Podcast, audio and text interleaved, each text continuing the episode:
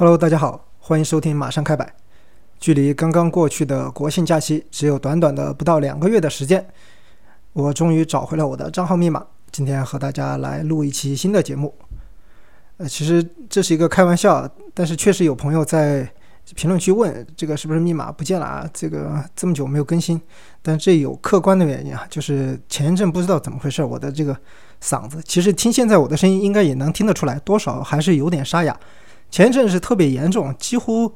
有点说不出话，我也不知道是什么病毒感染了，反正就是嗓子很很嘶哑。呃，如果前一阵你让我更新去录节目，可能就是下面这个效果。Hello，大家好，欢迎收听马上开摆，对吧？这个就很对不起大家，这个很不体面，所以干脆就脸皮一厚就拖更吧。对吧，拖到现在确实拖不下去了，必须得给大家一个交代。其实之前本来想更新一期，就是国庆期间的一些一些见闻也好，什么也好，因为国庆对我来说十月初嘛是一个节日比较密集的。这么一个阶段，对我个人来说啊，因为十月初有一个节日是母亲的生日，啊，这个不是祖国母亲啊，我说的是我自己的母亲，啊，十月二号是我母亲的生日，当然祖国母亲也是要过生日的，十月一号，那么再往前一天，九月三十号啊，是我父亲的生日，所以当时我就沉浸在一种呃连续过节的这个气氛中，非常欢乐啊。当时也想分享一期什么什么节目，我忘了，我已经忘了主题了。那期可能就水掉了，不知道什么时候想起来那个主题再和大家分享一下吧。总的来说，十月初是很高兴的。嗯，你想连续三天过三个节，对吧？不对，三天过五个节。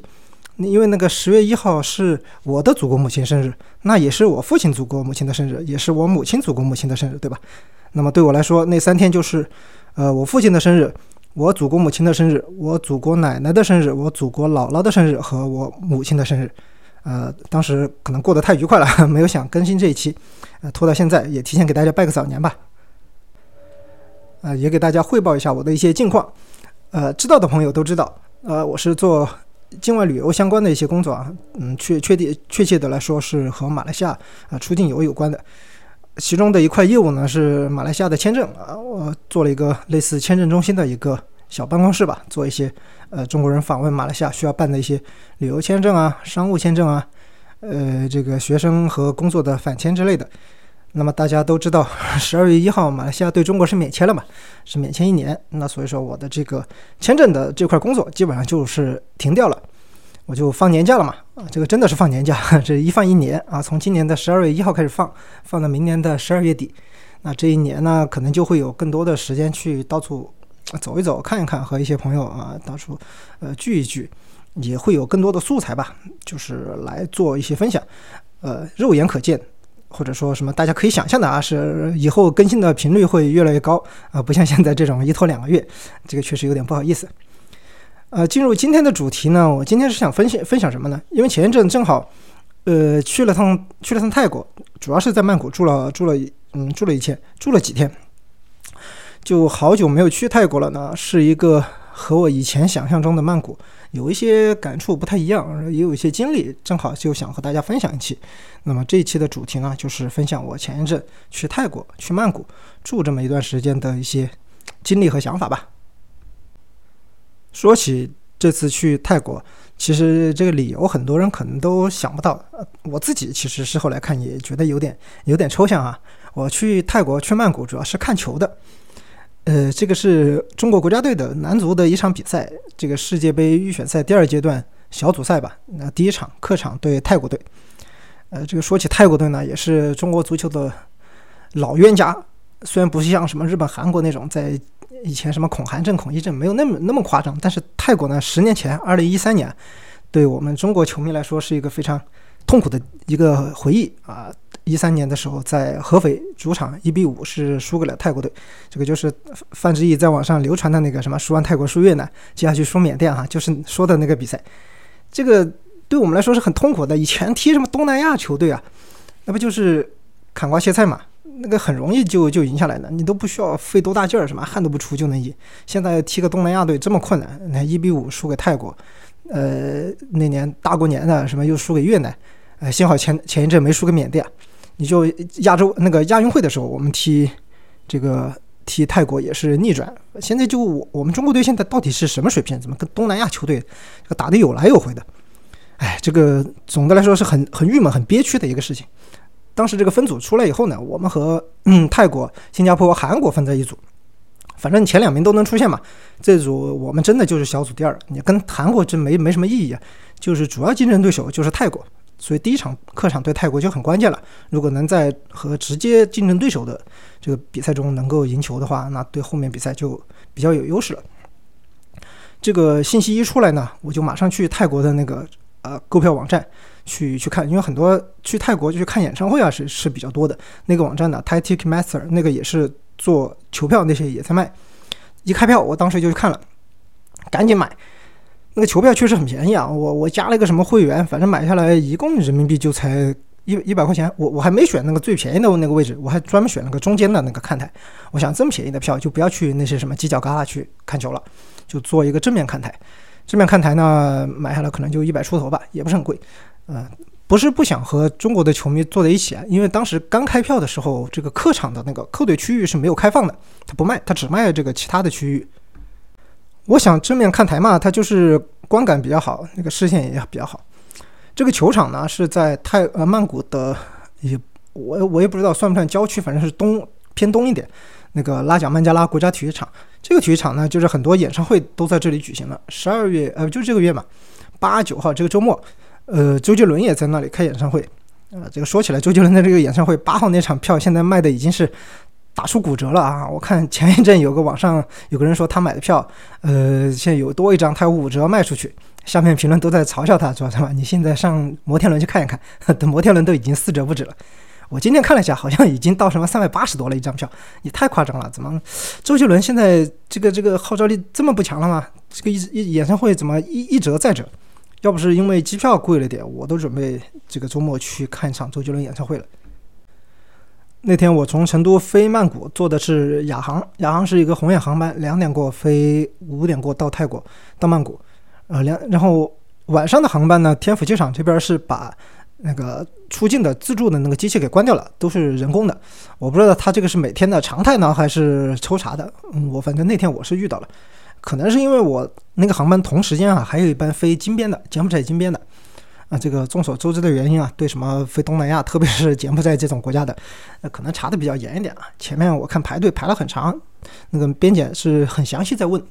什么你去那边干什么？呃，是去哪里？去干什么？去多久？有没有什么啊支撑的材料？什么酒店订单、工作邀请类似的？反正排我前面的几个都是去柬埔寨的。呃，都问他们去干嘛，都说去工作的，好像是什么建筑公司过去打工的那种，然后就拿什么邀请函啊、担保信啊，反正很多文件才能让他们过去。哎，我说怎么查的这么严呢？现在，然后排的太久了，因为看人太多了，他又新开了一列，新开一列就把我叫过去了，叫的新开的那边是一个小姐姐啊，边检呢，她就问，还是那套流程嘛，就问啊去哪里啊？我说去曼谷，啊去干什么呀？他可能想我回答的可能是去旅游，是吧？然后他就问你有没有回程机票啊？啊，酒店订单有没有啊？就是这种很呃日常的这种问话。哎，没想到我回了一个去看球。哎，他一下愣了，当时抬起头来就一脸茫然。他可能觉得这个回答不在他的这个工作流程之内啊，他就下意识的问了一句：看什么球？我很自豪的告诉他，我说我去看中国队客场的比赛，中国队的比赛。呃，他虽然没说话，但是我看他的表情和那个嘴型就是那种啊，就是 当当时这场上的这个现场的气氛就变成这个样子了，呃，就很无语。他他好像我有点打乱了他的工作节奏。他后面应该问我有没有回程机票，有没有酒店订单，然后我看他也忘了问，然后就一直在那敲敲键盘。最后我都快走了，他都快递给我了，就是快盖章了，他就突然想起来，哦哦，你的那个回程机票什么时候回？我说下周就回，我说看完球就回。他的那个看我的眼神也是盯着那种啊，真有这种人吗？就是这个年代，二零二三年了，还有那种去为了看中国队去出趟国，专门看场球然后就回来的，还有这种生物存在吗？然后给我盖了章，然后让我出去了，这个印象非常深刻。刚是赶紧出去了，我就在我那朋友群里给发，我说这趟经历可能打断了人家的这个工作日常，可能出去了以后，那小妹都在跟工那个同事还在还在笑哈，什么居然有这种人。当然，到了曼谷也有些其他的事情，这我们后来再讲。现在这部分主要是讲去看球嘛，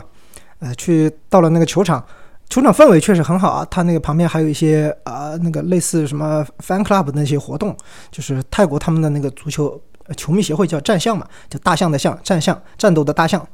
呃，就组织一些活动，大家在现场可以去换一些啤酒啊，然后去呃买一些什么应援的球衣啊、围巾啊，反正活动搞得挺好的。啊，这都是官方的，还不是民间的，因为外面还有很多那种民间摆摊的那种，就是 类似什么泰版球衣啊，就是大家懂的都懂。然后我觉得他的球迷文化搞得特别好的一点是什么呢？就是他入场的时候检票，检票以后还会发一个球星卡给你，就那种塑塑料的那种球星卡，不是那种一张纸的那种球星卡，就质感特别好，就跟信用卡一样。嗯，就是上面印的都是泰国队的球星嘛。呃，我看那个微博上，就是那个退钱哥何胜，他抽到的那个是松克拉星，就是泰国的也是当打球星，就是就是头号球星嘛，松克拉辛。然后我抽到那张也还可以啊，是当达这个泰国队那个中锋，也是特别有名的一个明星了。然后他这个大家还进去以后会互相讨论，你你你拿到是谁，然后大家会有些收集。我觉得这些。呃，持续性的这些活动就会给大家，就给球迷嘛带来很多的这个热情，让他们继续会去支持泰国队。我觉得这些这是类似的这种球迷文化是建设的特别好。我们国家的一些呃相关的组织吧，我觉得应该也可以搞一些，因为成本也不是很高啊，也可以提高球迷的这个凝聚力嘛。等到我检票进场，到了我的那个座位的那个区域，我才发现太坑了，就是当时图。这个视线比较好，我就买了正面看台的那个那个区域，就没想到啊，它那个正面看台，我买的买票的那个区是一个叫 Festival 一个区，就是什么节礼区或者什么节日区之类的，就大家都不坐的呀，全部站在那里，然后举着的舞着什么泰国的国旗，然后那些助威的旗，然后在那敲锣打鼓的，还一起跳舞唱歌，呃，就是那种区域啊，太硬核了，就是我一个中国球迷，就是跑到泰国的这个核心的球迷区域来卧底了。但是没有到绝对的那种核心，就死忠球迷啊，他们一般是很多这种，一般不是在北看台，就是在南看台嘛，反正都是有这种球迷组织，就在球球门背后的那个区。而我们是在长边，长边的这个区呢，虽然没有那么硬核，但是也是全部载歌载舞的。我当时就是汗都流下来了。我考虑过，我可能不会在太多有中国人的地方，但是我我我是做好准备的嘛。我穿了一件相对来说，呃，没有任何中国这个。标志或者色彩的衣服啊，裤子去的，穿了个浅蓝色的，这个跟泰国他们那个呃球衣的颜色是比较相相近的，都是蓝色。但是我没想到是进入了这么一个区域，当时汗就下来了，就是卧底嘛。但后后来不是有新闻，那个中国队主场对韩国队的时候，很多就是有些喜欢什么孙兴敏的一些球迷，穿着热刺的球衣，戴着热刺的围巾，在中国的球迷区里，这不是去闹了很多事情嘛？就是这里就是岔开讲一下什么呢？就是这个东西确实没有法律的这个规定，你不能在那边或者没有怎么样。但是法律以外呢，它是有一些呃一些社社区或者社团的一些规矩、一些规定，或者一些球迷的文化一些潜规则吧。就你如果要支持客队，没问题，你不要到主队的那个区域去，不要到主队球迷区去，这个就很容易出任何事情。那保安肯定要把你赶赶出去，这个把你赶出去是为了保护你，因为球迷在这个。当场现场很热烈嘛，万一起了什么肾上腺素一一上来是吧？就是动手打起来了，这也不太好。那我到泰国的那个区域去卧底呢，就很老实，安静如鸡，就坐在那里。但是你不能完全坐着，你必须得融入泰国球迷。所以泰国一次射门没进呢，我心里是想的是 yes 就没进，然后脸上表现的很那个沮丧啊，哎又没进，反正就这种感觉，但也不敢说话，说话说话就是暴露了是外国人嘛。然后就和那个裁判没有判泰国的那个有利的，然后球迷就在骂裁判，那我也跟着，但也不说不出什么话嘛，就在哇就反正发那种声音，反正跟着，呃，融入的还是比较好的。然后后来不是中国队这个扳平了嘛？吴磊扳平那那个时候，很多球泰国球迷很失望什么的啊，我心里爽爽翻了，我也抱着头，哎呀，表示遗憾。然后后来那个呃王善元反超的时候，那个泰国球迷也在那儿呢，又遗憾又骂，然后我心里我也跟着手在那挥，反正感觉好像很气愤啊，脸上表情都很愤怒了，但心里是爽的不行了。那比赛一完，赶紧一吹哨的一瞬间我就溜了，赶紧往后就就就溜走。这个我听说后，当时哈那个中泰球迷是在客队区，中国球迷那边区是发生了冲突、打架、吵吵架什么的，啊，我这个是后来听说的。但是就比赛一完，我知道泰国球迷肯定要发泄一下啊，这个我就不能在那里这个凑热闹了，赶紧溜，赶紧溜。呃，回到酒店当然是很开心啊，跑到酒店旁边的 Seven Eleven 买了点啤酒，买了点小吃，回回房间就庆祝了。这个也不敢在街上庆祝是吧？偷偷的就行了。呃，这次到曼谷来虽然是为了看球，但是在街上也是转了转。那很多以前去过的一些地方，也也也不叫仿古，这个不不叫仿古，就是重新去看一下，看看有什么变化。啊，最直观的一个变化呢，就是中国的旅行团确实少了，但这个有各种原因啊，这个大家懂得都懂。这个什么治安啊，好多因为泰国它它一些呃经济原因，还有他，他不是卖叶子也合法了嘛，然后治治安那个犯罪率确实有所提升，针对游客的一些犯罪也也是有的。然后当然有一些 一些网网络传说啊，是吧？嘎腰子是吧？这个我在哎什么时候前前几期吧，我在前几期也出过一个泰国割嘎腰子的一个。一期一期节目二十八期去泰国旅游真的会被嘎腰子吗？啊，这个当时还上了这个编辑的精选，上了首页，大家有兴趣的话可以去从听一下这期啊。嗯，所以说很多旅行团也不太来了啊。那个到曼谷的旅行团一少，最直观的地方是什么地方呢？就是去王权免税店，那个人少太多了，就只有些散客在那里，基本上就没有团了。王权免税店的它的。这个基本就是一个风向旅游的风向标，它里的人多人少，就直接代表着这个旅行团到这个到曼谷到泰国来的人多人少。所以当时我在王权免税店，我去吃午饭嘛，我就感觉怎么人少这么多，就太冷清了，根本就没有什么游客在里面逛。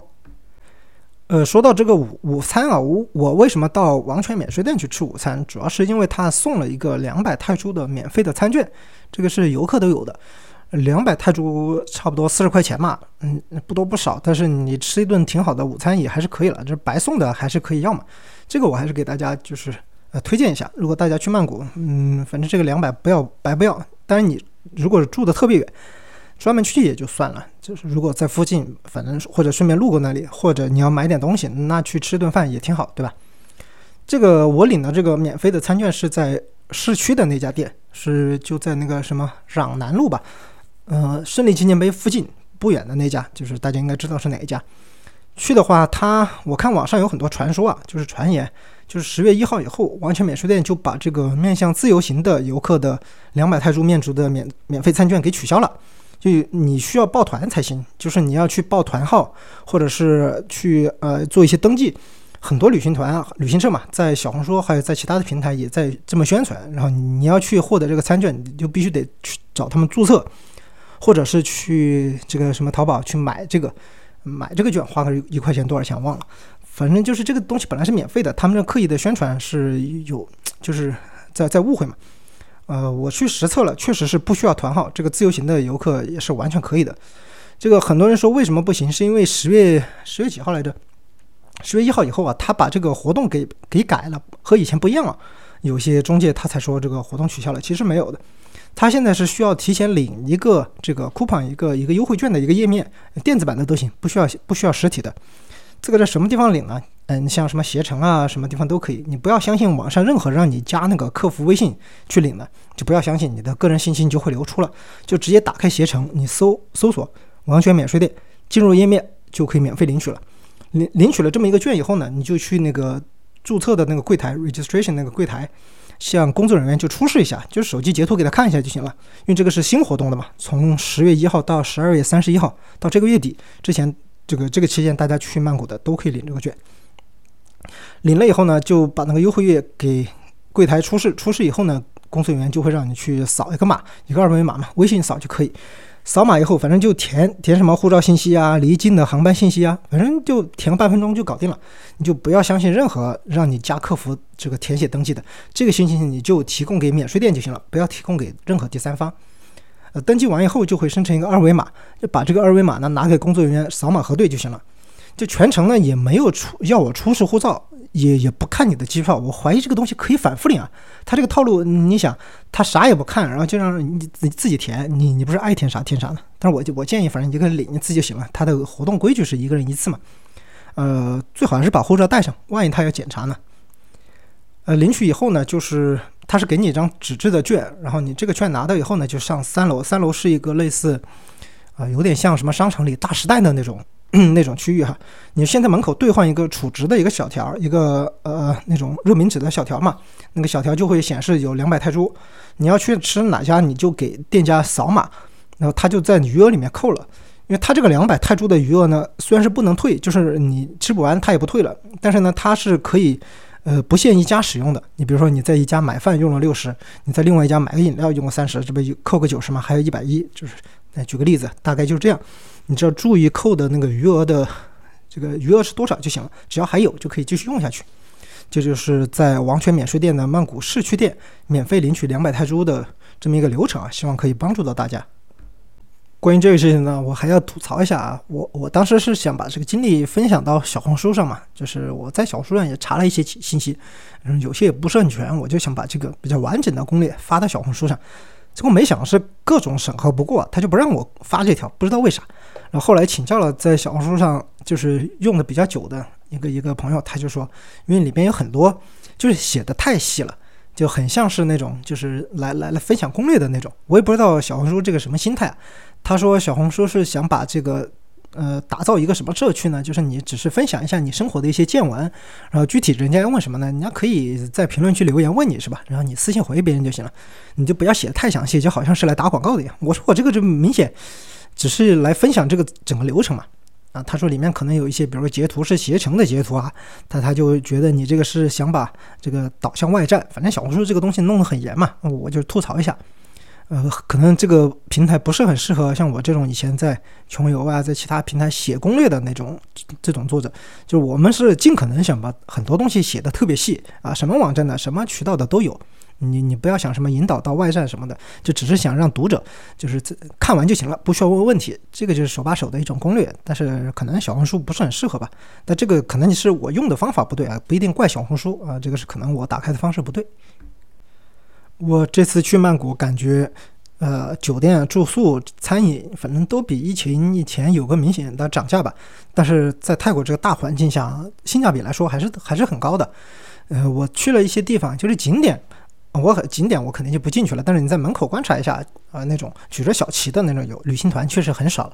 但是呢，自由行的游客他们去一些，呃，小红书也好，大众点评也好，很多推荐的一些，呃，网红的小餐厅门口是人是越来越多了。我大概观察了一下，说话听口音，反正中国人嘛，然后拿的也是微信啊什么的，就一看中国人可能从一些其他的社交媒体了解到了一些什么比较网红的地方，嗯，可能就现在的旅行方式。更加碎片化了吧？不像以前，就是一定要跟个团，或者一定要有个固定的行程，今天去哪儿，明天去哪儿。现在可能就是去到一些小地方啊，今天这个芒果糯米饭这家网红的一定要去吃，那家什么什么打泡饭又是网红的也要去吃，就是以以点为把串起来了，不像以前是以呃按行程来。呃，前面不是说了我坐的亚航的红眼航班到的这个到的曼谷嘛？那么你到了以后呢，你去酒店这个是很尴尬。你你要订酒店，马上就要入住呢，你就得订头一天入住的酒店，对吧？然后那个时间就比较尴尬，你今天就基本上就浪费了，你睡几个小时就到中午了嘛。那有有些酒店可能比较好，让你提前入住是吧？early check in，但是你不能保证每家都都这样。呃，我这里对你坐红眼航班到曼谷，或者是你要凌晨的早班机离开曼谷，如果在朗曼机场的话，我我是推荐大家到朗曼机场的对面找个地方去住一晚。呃，说的住一晚，其实就住几个小时嘛。你像我当时是凌晨，我是五点钟飞机到，其实我提前到了一点嘛，四点我就到了，然后进来把这个呃电话卡什么的装上，然后在 Seven Eleven 买了个咖啡，反正吃喝了一点，那才五点过。你距离进城的那个公交的时间也很还挺还挺早。然后如果你不愿意打车的话，你就在那等等的也挺无聊啊，不如去睡一觉，对吧？那么机场对面。呃，确切的说，应该是朗曼火车站的对面，那有一个有几个小区，那边有很多的青旅。当然，朗曼机场正对面有个 Amari 这个酒店是非常出名的，大家如果经济条件允许的话，去那里住几个小时也是可以。它有那种钟点房，住几个小时也有。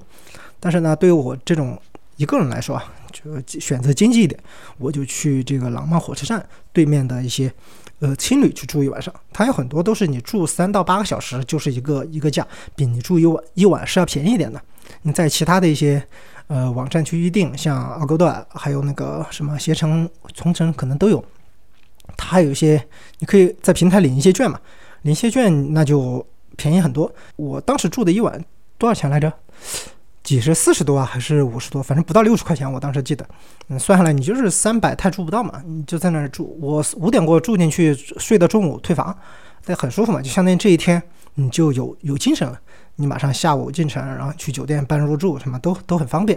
所以这是一个个人的选择。如果大家也有类似的航班或者需要，特别是你你第二天早上或什么六七点这种航班，对吧？你也可以提前住到那边去。这种情侣你住个六个小时也无所谓啊。他们来说也比比你在城里你要提前什么四点钟就得起床，再打个车过去是要方便很多的。像到朗曼那边，它的一些社区的一些餐饮啊，比市区是便宜特别多了。我在那边吃到很好吃的大泡饭，那比在市区便宜，反正便宜个百分之二十左右吧，差不多。很味道也好，然后分量也大，嗯，那个很有市井气的一个社区。反正大家如果路那里去吃吃饭什么的，都都挺好，住一晚上也不错。那说到这个住宿嘛，前面说的，我就说性价比，性价比最高的还是马杀鸡。你去按摩，这个到曼谷是一定要去体验，嗯，特别舒服，手法也挺好。你找正规的啊，这个咱们都是这个正经人，你就去找正规的按摩。我当时我就是前一阵去曼谷，恨不得就是每天一按呀。我第一天坐了红眼航班，然后虽然睡了一晚，但是那个还是。还是感到很疲劳嘛，这个年纪大了，不像以前啊，什么一晚上不睡根本无所谓，第二天精神好的很。现在呃，特坐个红眼航班，第二天感觉人跟死了一样，就去按那个肩颈啊，把就是因为坐在飞机上睡得不好嘛，就把肩颈有点酸就按一下。第一天就按肩颈，第二天被看球去了嘛，看球去了，一路上去坐车过去，在那儿唱唱跳跳也一场比赛又回来，反正挺累的，然后就按按个脚嘛。第三天呢，起来然后到处转转，哎，觉得嗯无所事事，然后就去按了个头，啊，最后第四天啊，快离开曼谷的那天呢，就去按了个全身，反正我就恨不得住进那个按摩院了。当然是不同的哈，嗯，去曼谷按摩呢，它有些收信用卡，但是绝大部分是收现金的，呃，所以说去泰国之前呢，还是有一些现金防身是好一点。这里顺便说一下泰铢的这个现金问题吧。就是在曼谷，很多的它的银行是支持银联的，你拿银联的卡去那边取现是能取得出来。国内这边银行收你多少手续费是取决于你这个银行嘛？呃，我之前有一期什么节目我都忘了，就是说你如果去用你当地的一些小地方的商业银行，你像我们这成都银行啊，什么四川什么天府银行啊，这这种类似的，它是免手续费的。就是国内这边是不收手续费，但是你在泰国那边取，它泰国银行是会收你手续费的。不管你取多少，它每笔手续费是现在哈是二百二十泰铢，二百二十泰铢这个就是四十多块钱了，也也不便宜啊。嗯，你肯定不划算嘛，你取再多，这个摊下来也不划算的。虽然有一些 ATM 是免，但是所谓的免就是指在曼谷的中国银行，就是中行。它是免的，但是中行在曼谷那个点是很少的。我印象中就两个点，大使馆那边有一个，下面是是是哪里还有一个沙吞还是沙吞区嘛，还是哪里有一个？反正点就很少，你专门去取也不方便。这个据说，呃，在曼谷的工商银行收的少一点，好像一百一，但这个我没有验证啊。所以这里我还是建议大家尽量在国内就换好，因为在国内换泰铢还是很方便的，你就去。工行嘛，中国的工商银行就换这个预约一下，换一下汇，然后再到那边去用。因为我我是感觉到什么呢？就是疫情以后，嗯，明显在泰国，它这个支付宝等等这种移动支付的支持是比以前少了。那可能疫情三年去泰国的中国人少，那么这渠道别人你用不了，嗯，不能给别人那个带来流量，他很多就不愿意用了。但你像 Seven Eleven 这个是可以，微信支微信那个叫什么支付宝都可以，是确实挺方便。大家去那边就尽量刷支付宝微信，然后你可以提前去支付宝、微信领一个境外支付的那什么优惠汇率和一个什么海外支付的一个优惠卡，反正七天之内还是多少可以续，就它的汇率会好一点。但但不过我们在 Seven Eleven 你就买点正正常东西是吧？那个几点它那个不干胶的 那个那个小的代金券，花不了多少钱。就是移动支付在这地方方便一点，但是你像吃饭啊什么的，他有些跟你说，比如说你要消费达到多少钱才能刷卡刷信用卡，然后你比如说你如果要刷信用卡的话，他可能要加收个百分之三的一个服务费，嗯等等等等，嗯有些金额不是很大，反正能现金就现金吧。这我我是建议大家尽量带点现金到泰国去。我在曼谷待了几天以后呢，有点呃也不知道有点无聊嘛，想去点新的地方去看一下。呃，我正好没有去过他那个世界遗产苏可泰。我就想去苏克泰看一下，然后我就开始研究，那个是临时起意的，因为我当时计划回国买机票的时候，发现呃晚一点的那个机票更便宜，我就临时延长了在曼谷的这个停留时间，呃，在泰国的停留时间嘛，我就干脆多去个地方呗。这个苏克泰那世界遗产我也没去过，可以去看一下，我就开始研究这个行程，啊，那直接去呢是有点，呃，不是那么方便啊，他你要坐那个车去苏可泰，差不多得七七八个小时。反正从清迈过去可能近一点，但从曼谷过去坐车就太久了。嗯，如果坐飞机呢，飞苏可泰只有曼谷航空有这个有这个航线，它是独飞的，所以机票就很贵。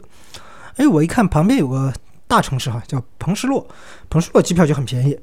嗯，这里推荐大家，如果要买境外的机票，可以去看一下同城的小程序，不是 A P P 啊，是小程序，就微信那里。你买去国外的机票的话，它是可以返现两百块钱人民币啊。嗯，你飞了以后二十四小时就可以去提取那个返现，它是直接打到你的微信，就非常方便。我这次很多航段都是用的同城买的，就直接在同城买那个，嗯，它会比正常你搜出来机票。贵一点，比如说我当时直接飞是两百五十多块钱，我要买返现的那班航班呢，就是得三百零几，但是我返现下来不是只花一百零几吗？这就很划算了。呃，这个推荐给大家，但是如果你要注意啊，这个航变了，比如说航班取消了，改签到其他的航班，这个就它就不会再返现了啊，所以这个需要注意一点。呃，当时我就决定住在彭施洛嘛，因为彭施洛过去苏克泰也就一个小时多一点，那就很方便嘛。就是彭施洛也是一个就是省府，住宿条件啊什么的都好好得多，我就住在彭施洛。但是彭施洛我飞彭施洛的航班晚点了，晚点了，到了机场是晚上了，晚上那个没有没有交通进城啊，他那个从机场进城只能打车，你去喊什么 Grab 那些根本喊不到的，就打车吧，晚了就没有了，他那个定价就是一百五，就固定的。一百五十泰铢，三十块钱嘛。啊，我当时没有车，没有那个没有出租车了，我就找了个机场的工作人员，我就问他，我是游客，我是国外游客，我过来没有车了，怎么进城啊？工作人员人是挺好的，他就直接跟我说：“那你等我五分钟，我说马上收拾东西下班了，我我进城，我给你载进去吧。”特别感谢，人特别好。但是我怀疑他，他马上跟同事说一下，他就什么，我估计啊，大意可能就是说他下班了，现在把我送进市区。我怀疑他可能就是借我送我这个机会提前下班，这也不好说。人家把我送到酒店也不收我钱啊，我自己打车一百五嘛，我就硬塞了一百给他。但我手上就一百的现现金，我就正好给他，他不要，我就是最后硬塞给他的。就是我到彭施洛这个地方呢，就是感觉是特别好，它比较宁静，比较安静一点。它虽然也是好像是个省会城市啊，它但是感觉来说就是一个县级市的感觉，就是位置呢就是在清迈和这个曼谷的中间，离清迈近一点，离曼谷稍微远一点。它的东边呢，你去 b 差 h 这些也是比较方便的，几个小时之内都能到，最远到曼谷也就五六个小时。因为它本身是个安静的小城嘛，你去那里去逛逛什么寺庙，它一些特别大的，它台北很大的最大的一个寺庙也在那里，啊，去逛逛一些寺庙。反正我当时认识一个也是中国过来的，他是拍那个泰国专门拍泰国这种寺庙、佛教的寺庙的一个宗教建筑的一个一个摄影摄影师吧。我就问他，就是这边有什么好，他就给我推荐他那个什么什么寺庙是比较漂亮的。确实，我看他拍的是挺出片的哈。然后去逛逛它的夜市，它河边的那夜市、火车站那些夜市都挺舒服。它这边就不像曼谷那种那么有商业气质，因为它不，它的夜市大部分还是服务当地人的。这个地方不像曼谷有清迈有那么多的国际游客，它大部分还是服务当地人。像我们这些去整体消费，我感觉哈，就比曼谷便宜了。我我觉得能有百分之四十。你去吃同样的东西，便宜的幅度都很大。如果大家要去苏格泰的话，我是推荐可以到彭施洛来住一晚上，或者是住个一两晚都可以。我印象最深刻的是去我从苏格泰回来走了一天的嘛，然后骑了其实不叫走了一天，骑了一天的自行车，晒了一天也挺累，然后就回了回来。在夜市那边找了个按摩的，一百块钱泰铢啊，就是足底按摩一百块，就是人民币二十块钱，就在那里按。环环境的旁边就是夜市，什么也挺热闹。嗯，然后我看别人在逛街吃小吃，我就坐在那里，就边喝饮料边按摩，还挺舒服的啊。一百块钱，你可以想象在那边的生活是多么的舒适，也比较的低价嘛。来彭施洛主要是为了去苏可泰的嘛，呃，这里就稍微说一下怎么去，是从彭施洛的汽车站一站。嗯，彭施洛有两个汽车站嘛，它一个是在市区里的那个是叫一站，还有一个在城东城郊那边还有个二站，所以你买票的时候就是可以需要看一下是哪个车站，可能去周边的一些地方无所谓不影响，但是你去什么清迈啊、去曼谷这种长途的，就可能需要看一下是在哪个车站坐车。去苏可泰的话，你就跟买票的说去老城 Old City 就行了，只要是去西边那个方向的车，基本上都会路过苏可泰的。他会给你推荐最近的那个车次，他的车呢是先到苏克泰的新城，然后你不要下车，你就跟司机说你是去老城的，他就会继续让你继续坐车，就是新城到老城那就很近了，嗯，他大概会在历史公园的那个正门口就停车，因为去老城呢大家都一般都是去景点的嘛，他就在直接在景点门口停车了。我下来以后呢。我先去买票嘛。我当时不知道是什么节，好像是过节。我看当地很多那些人都穿的一些打扮的装饰哈，在拿一些装饰物往那个历史公园里面走。我就去买票，买票就发现售票处大门紧锁，就门口有个有个滴滴司机，不是滴滴司机，那个那个那个 Grab 司机，他就跟我说，呃，这个今天是什么什么节日，我没听懂什么节，就说历史公园是免费的啊，这个不要不要门票，no ticket，please please。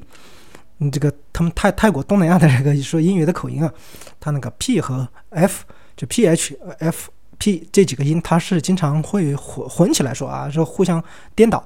他说 F 的音，他发 P 的音，那个该是发 P 的音呢，他他又发 F 的音啊。比较经典的就是那个那个那个虾，有时候你去吃海鲜，不是有虾嘛？那个 prawn 那个虾不是 shrimp 啊，prawn 那个虾，他就跟你说是 from from。我我开始我听什么 from？你 from from 哪里？是你从哪里到哪里啊？from 这个后来他指的那个，我看我这 pro 嘛，不，我也跟他 我我也这个口音被他带走了，那个 pro 嘛，他就是 from。啊，然后那个那个渡轮那个 ferry 嘛，他是 pay pay 啊，门票 free 啊，please please，你就是这种多去几次东南亚，这个你的英语口音就会被带跑是吧？啊，现在你见人你说 Chinese 啊 Chinese，就是那个口音就跟着来了。好，然后我我就进那个公园去嘛，你去散步也是可以的，但是比较推荐租一个自行车，因为除了历史公园以外，它还有一些其他的景点在在外面一点，嗯，也不是很远，你走路可能会。比较远，三四十分钟，但骑个自自行车十分钟过去了。所以一天的时间，你一整天早上早点到啊，这个晚上晚点回，你一天的时间基本上苏克泰的各个遗产区就都能到了。呃，光苏可泰历史公园这一片的遗产区是可以去了。当然，苏可泰整个这个历这个遗世界遗产还有其他两个区在更西边，你交通不是很方便，你要么自己开车去，要么去坐那种呃当地那种一天可能只有一一班两班的那种车。不是很方便，我我这次时间不是很够，我就放弃了，我就把整个中心苏可泰这片给去掉了。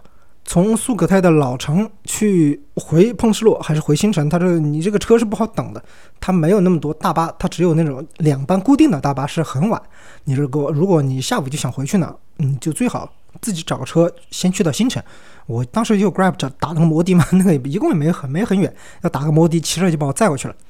等我回到老城的新城的汽车站的时候呢，正好我看到那个大巴有一辆大巴从要要出站，我就赶紧把他拦住啊。这个也是有经验啊，有时候你你可能那班车就是要去你目的地的那个车，这国外它很多这种大巴，你根本不需要在车站里上车的，你一路拦着都可以上。我就马上就拦了，我说我就问问去哪儿，然后他我就说彭士洛嘛，他就说这上上上，就这样我直接上了。我上车以后再看到里面有牌子。他是清迈到彭士洛的这么一个车，正好拦住。他是过苏可泰嘛，就把我接上了，直接把钱给司机就行了。有时候大家去东南亚一些地方，你如果离车站不是很近，你也不想去的话，你就在路边，你只要确定路线就行，在路边，你看大巴你可以拦一下，但有时候是会停的。从苏可泰他给我拉到呃彭士洛的一号车站，就是市区里那个，离我住的地方也是比较近。我晚上就决定去夜市吃饭嘛，然后就直接又打了个摩的，从那个汽车站给我接到那个火车站那边的叫叫叫什么夜市那边去了。后来因为走了一天嘛，就挺累了，就找了个按摩。你看才一百块，就那那些明显就不是针对特别游客的，什么话也不会说，中文英文都不会说。这泰泰国嘛，你看就一百，你跟他比划呗，按了个脚，就挺舒服。在那里先买了一个，我是买了个水果冰渣还是买了个什么忘了。好像买十个什么 shake，芒果 shake 还是椰子 shake，然后就在那里喝冰泥啊，按摩完了以后去吃什么烤鸡，呃，就觉得在这个小城生活，就算你住个几天，我觉得也挺舒服。就是下次来泰国呢，我可能就不会在曼谷住太长时间了，我就直接到外面乡下或者一些县城或者其他的一些地方去去去住几天，生活气息也是比较重的。我本来应该是第二天一早的航班从彭斯洛飞曼谷。然后我就直接回后后面就接国际航班就回成都了嘛，但是第二天航班又取消了，就是本来是第二天早上飞的，就是我在苏可泰的时候，他给我发个短信，他说航班取消了，那那那就比较尴尬了吧？因为我如果第二天坐那个车回到曼谷的话，那个时间就很长，我从苏可泰不是从彭士洛回到曼谷，他据说啊是要六个小时，那要接国内航班的话比较尴尬。我就当时就赶紧查那个回有没有晚上回去的大巴，因为我知道东南亚很多地方都是有夜大巴的夜车嘛。哎，结果还真有，什么十一点过十二点都有。那我就无所谓了嘛，就慢慢回去彭斯洛吃个晚饭，回酒店洗个澡，再再再再去车站，呃，坐了个夜大巴回曼谷。结果他说是六个小时，但是我五个多小时就到了，可能晚上不堵车吧，你白天的车可能会会晚一点。这个这个经验啊，体验是还行，反正我一路睡的也也不能说睡得不好，反正断断续续也醒过几次，主要是外面的那个叫什么灯光，时不时的路灯吧，就是有点有点闪。个人体验呢是你必须得穿长袖长裤，因为它那个空调车上空调是开巨冷，就温度特别低。我看旁边的人都穿了长袖长裤，还穿了外套。我我看有个人穿了羽绒服，我想也也也没有那么夸张吧。我就穿了一个反正比较轻便的外套。他反正还发了一床毯子嘛，你就你就知道当地人对这个车的感受是什么样了。就一定要盖着。啊，发了瓶水，发了杯发了一袋饼干，因为晚上嘛，他就是你给你的饼干，你早上到了可以当早餐吃。我到了曼谷是在那个北站嘛，就是 Mochi 的那个那个车站。到了以后呢，我就外面。找了个早市，就是靠公园这边，它有那个早市，摆了很多摊嘛。我就那儿把早餐给解决了。解决了以后呢，我正好还有点工作的事情，我就找了个咖啡馆，正好他那附近有那个二十四小时的咖啡馆，就在那里坐了一会儿，喝了个咖啡，出了点工作的事情，然后跟着我就坐那个 A 一机场大巴，就往机场走了。呃，这次来泰国呢，就是很短暂，起因也前面也说了，就是突发奇想来看场球，是吧？然后。也也有遗憾，这个什么遗憾呢？就是这次没有看到海，就是没有去岛上玩，就只在你像曼谷本来一些大城市了，我往北走，走到太北山里去了，对吧？那个到到到彭石路，到苏可泰去了，所以没有看，没有去海岛，就没有看到海。我们四川人啊，对海岛的热爱，这个执念是很深的，而且我们特别喜欢泰国的海岛，就说说白了，直接点名吧，嗯，就我们就认普吉岛。的网上说的什么大溪地啊、马尔代夫啊，那些还在好。在我们四川人的心目中根本没用啊，通通不如普吉岛啊！这个是四川的一个执念。嗯，前面有一期讲讲讲泰国的那那期节目也提到了这个，大家有兴趣可以去回听一下啊。呃，这几天我正好有一个成都朋友的啊这个公司，他们公司团建啊，就是去去普吉岛，所以你看这种热爱是可见一斑。回程的时候，我坐在回程的飞机上，我就在想，哎呀，这次虽然没见到海，但也也我就不把它当做一个遗憾了，我把它当做一个愿景，说说不定下个月。啊，当时我想的其实下个月就是这个月十二月，我又要一次又要来一次泰国呢，这不好说，是吧？这个我如果要不是机票太贵，我可能真就来了，不是真就去了，那个去看那个周杰伦的演唱会。大家以后去很多地方有什么遗憾，你不要当遗憾，你就当下次的一个念想啊，一个愿景。希望大家都能看到心中向往的大海。这是我这次去曼谷的一些一些所见所所想吧，和大家分享一下一些八卦啊，一些想和大家就是推荐的一些攻略之类的。这期是说曼谷，呃，说泰国，下次说什么呢？可能说马来西亚，因为马来西亚免签了嘛，那可能会有很多朋友想去马来西亚旅游。你去马来西亚旅游玩什么呢？什么季节玩哪里？你去哪里可以有什么东西可以玩？呃，去吃什么？有什么东西可以吃？其实我觉得好像也挺适合啊，干脆下一期，要不然聊一下去马来西亚玩什么。我我自己感觉好像我每次在节目的结尾说下期聊什么的，已经挖了很多坑了。这个我现在嘴上说下期聊马来西亚下，但是下期聊什么，这个这个真还不知道。但是马来西亚这个旅游话题呢，作为一个马来西亚旅游方面的从业者啊，或者说前从业者，对吧？相相信还是有一点发言权的，呃，是可以做一下。如果你听到这里，你听到我我的嗓子其实已经有点有点沙哑了，我毕竟还没有完全康复啊，这这期很遗憾，可能就时间不是很长，大家就先凑合一下，呃，毕竟很久没有更新了，必须得给大家一个交代，呃，下期具体是什么呢？这个就是一种缘分了啊，随缘啊，非常感谢你听到这里啊，大家可以在评论区聊一下啊，如果你去到泰国、去到马来西亚，想去什么地方啊，说不定可以给你一些回答，呃，收集一些灵感，说不定就是下一期节目的标题。啊，也很感谢你听到这里，非常感谢你对这个频道的支持，我们下期再见。